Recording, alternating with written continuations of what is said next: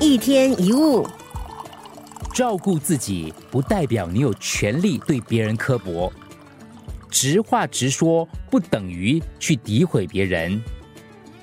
有时候我们一辈子都是胆小软弱的，可是后来开始变得有自信了，却又太过咄咄逼人，坚持己见。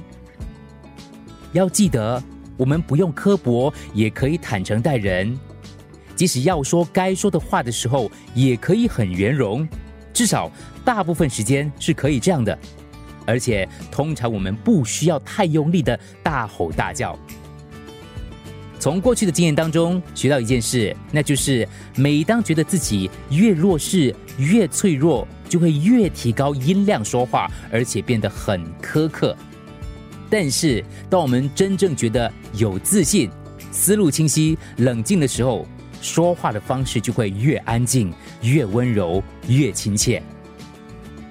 试试看，下一次当你觉得自己受威胁，或开始想尖叫、想大吼的时候，告诉自己停止，深呼吸，然后努力用比你平常更温柔的方式来说话。我们绝对可以用温柔平和的方式，发挥自己的力量，表达自己真正的想法。一天一物。